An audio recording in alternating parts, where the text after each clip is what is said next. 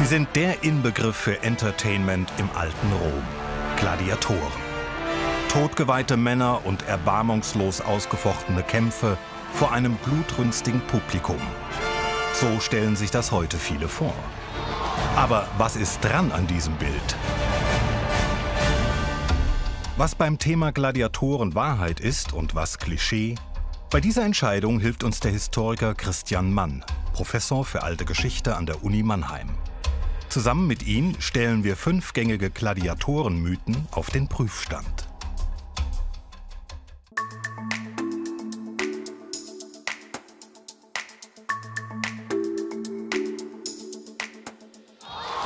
Ein harter Kampf, blutig und rücksichtslos. Und am Ende überlebt nur einer. Das ist das Bild, das wir aus vielen Filmen und von Gemälden kennen. Aber stimmt das denn? Waren Gladiatorenkämpfe wirklich ein blutiges Gemetzel? In Hollywood-Filmen werden Gladiatorenkämpfe so dargestellt, dass nach wenigen Minuten der Sand der Arena Blut überströmt ist und die Leichen sich stapeln. So war es in der antiken Realität nicht. Die Gladiatorenkämpfe waren ohne Zweifel brutal. Es waren Kämpfe auf Leben und Tod. Aber wir wissen aus den Texten der Antike sehr gut, dass die Römer hochwertige Kämpfe erwarteten. Viele Römer hatten selber Erfahrung mit Waffen, weil sie in der Armee gedient hatten. Und sie wollten eben gute Kämpfe sehen. Zum einen gut in technischer Hinsicht, zum anderen gut in der Hinsicht, dass die Kämpfer mutig waren. Dazu trugen auch die unterschiedlichen Waffengattungen bei, in denen die Gladiatoren, meist in festen Paarungen, gegeneinander antraten. Der Retiarius war bewaffnet mit einem Netz und mit einem langen Dreizack. Er kämpfte gegen den Sekutor, der bewaffnet war mit einem großen rechteckigen Schild und einem Kurzschwert, wie es auch in der römischen Armee üblich war. Dann gab es den Thraker, dessen typische Waffe ein Krummschwert war. Er hatte einen kleinen Schild. Dessen Gegner war der Murmillo, bewaffnet auch mit einem großen rechteckigen Schild und einem Schwert. Dann gab es weitere Gladiatorengattungen, wie zum Beispiel den Hoplomachos, der nach der Art eines griechischen Hopliten bewaffnet war, mit einem Rundschild und einem Stoßspeer. Kräfteverhältnisse und Chancen waren durch die unterschiedliche Ausrüstung in etwa gleich verteilt. Für Fairness sorgten außerdem Schiedsrichter, die das Kampfgeschehen überwachten. Dennoch, die Gefahr, einen Kampf nicht zu überleben, bestand immer. Sei es durch eine tödliche Verletzung oder weil der Verlierer zum Tode verurteilt wurde. Aus den vielen Inschriften, in denen nicht nur die Namen der Gladiatoren, sondern auch das Ergebnis hervorgeht, kann man rechnen, wie hoch die Überlebenschance von Gladiatoren war. Und im ersten Jahrhundert nach Christus kann man sagen, in vier von fünf Fällen wurden die unterlegenen Gladiatoren begnadigt. Allerdings kam es im Laufe der Zeit zu einer Brutalisierung, sodass die Anzahl der tödlich verlaufenden Fälle auch anstieg. Gladiatoren waren keine Todgeweihte, denn sie hatten eine realistische Überlebenschance. Bei aller Brutalität der Mythos vom völlig regellosen Gemetzel stimmt also nur bedingt. Doch wer waren eigentlich die Männer, die in der Arena kämpften?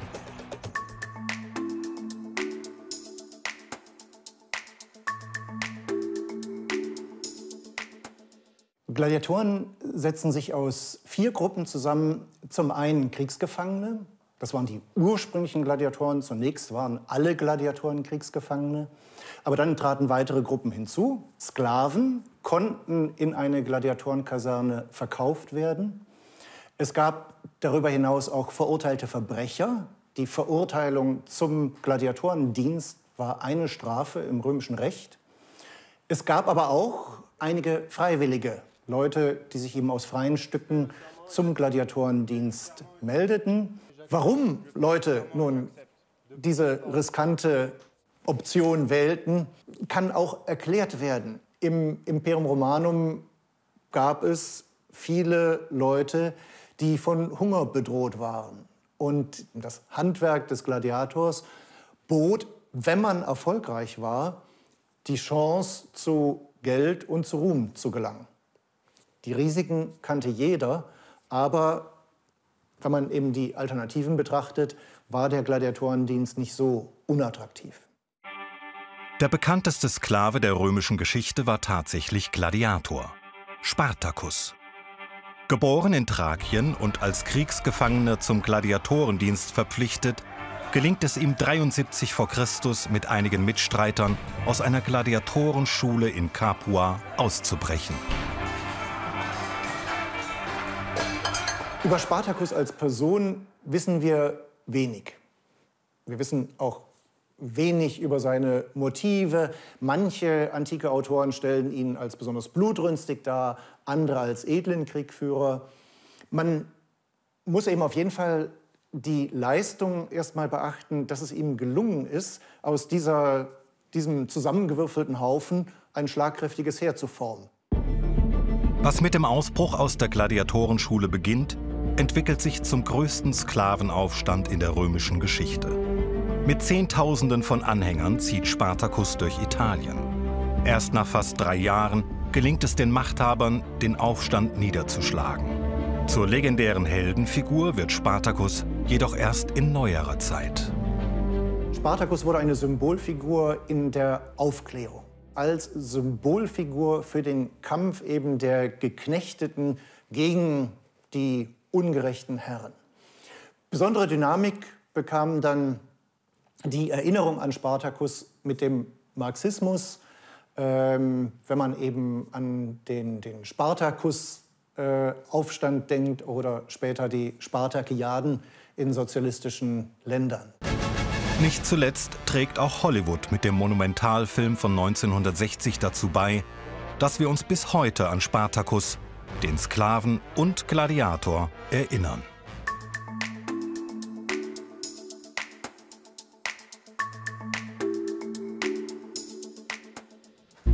In Gladiatorenschulen, den sogenannten Ludi, werden die Kämpfer sorgfältig auf ihre Auftritte in der Arena vorbereitet.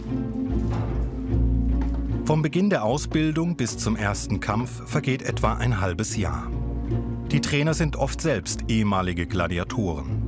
Geübt wird zunächst mit ungefährlichen Holzwaffen. Neben dem Waffentraining gehört auch ein regelmäßiges Fitnessprogramm zur Ausbildung. Eine Schicksalsgemeinschaft.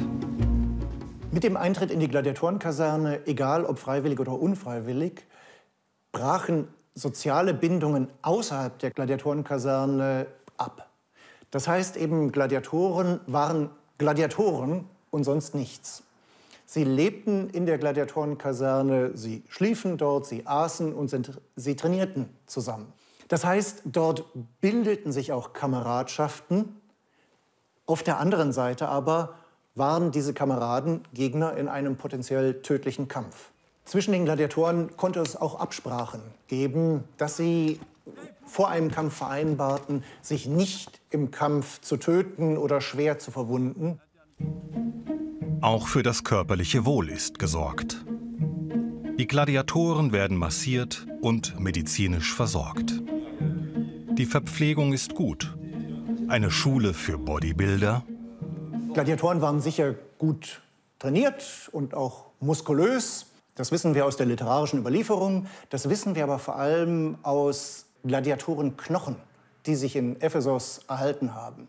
Spezialisten von der Universität Wien haben diese Knochen untersucht und haben die Muscle Marker, die Stellen an den Knochen, an denen die Muskeln ansetzen, untersucht und so auch nachgewiesen, dass die Gladiatoren äh, über eine gut ausgeprägte Muskulatur verfügten. Aber gestählte Athletenkörper hatten sie deshalb nicht unbedingt. Möglicherweise aßen sie sich sogar eine leichte Fettschicht an, die sie im Kampf vor Verletzungen schützte. Gladiatoren haben sich vor allem vegetarisch ernährt. Literarische Quellen bezeichnen sie als Gerstenfresser und die Knochenfunde aus Ephesus haben das bestätigt. Die weisen darauf hin, dass sich Gladiatoren vor allem von Getreide und von Hülsenfrüchten ernährt haben. Männer aus Stahl waren die Gladiatoren also nicht unbedingt. Und waren sie eigentlich immer Männer? Es gibt Hinweise auf Gladiatorinnen in ganz verschiedenen Quellen. Das berühmteste Zeugnis für Gladiatorinnen ist ein Relief aus Halikarnassos, dem heutigen Bodrum. Dort sehen wir dargestellt den Kampf zweier Frauen. Wir haben hunderte von solchen Reliefs für Männer, die als Gladiatoren kämpften. Das heißt, Phänomen Gladiatorinnen existierte, aber es war im Gesamtzusammenhang der römischen Gladiatorenkämpfe ein Randphänomen.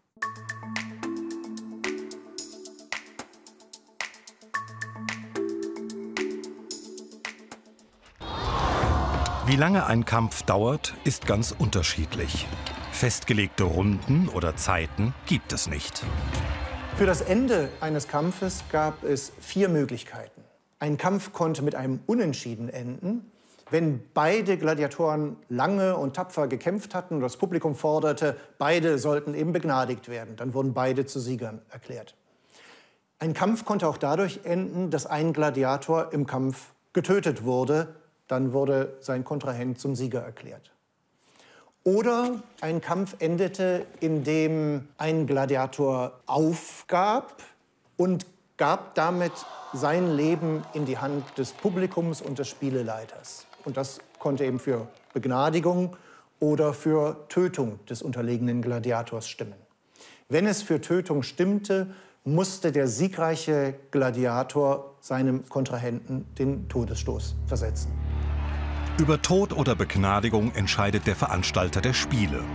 Bei den kaiserlichen Spielen in Rom ist das der Kaiser, in den Amphitheatern der Provinzen meist ein hochrangiger Staatsdiener.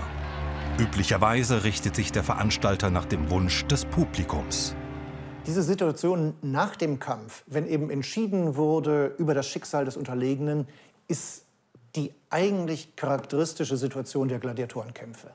Denn Duelle mit potenziell tödlichem Ausgang gab es in vielen Kulturen, aber Duelle, in denen nach dem Kampf darüber entschieden wurde, ob der Unterlegene weiterleben solle oder nicht, gab es nur in Rom. Gerade bei Gladiatorenkämpfen konnte das Volk Einfluss auf den Kaiser ausüben. Denn es ging nicht nur um das Leben von Gladiatoren, sondern es ging darum, was es heißt, ein Römer zu sein. Aber wie bringt das Publikum seinen Willen zum Ausdruck? Sicherlich durch Rufe, aber wahrscheinlich auch durch Handzeichen. Ist dies der Ursprung der heute noch bekannten Daumengeste? Der Historienmaler Jean-Léon Gérôme hat ihr im 19. Jahrhundert sogar ein Gemälde gewidmet. Auch in Filmen sehen wir den gesenkten Daumen immer wieder.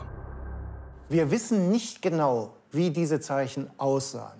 Was wir wissen, ist, dass die heute üblichen Zeichen Daumen hoch, Daumen runter keinen antiken Ursprung haben. Aber wie diese Zeichen genau aussahen, wissen wir nicht. Es gibt eine neuere Hypothese, dass bei einem Votum für den Tod eines Gladiators der Daumen bewegt wurde und bei einem Votum für das Weiterleben des Gladiators der Daumen stillgehalten wurde. Das ist eben sehr plausibel, weil Bewegung einer Hand deutlich besser auf weite Strecken erkannt werden kann als ein stillgehaltener Daumen.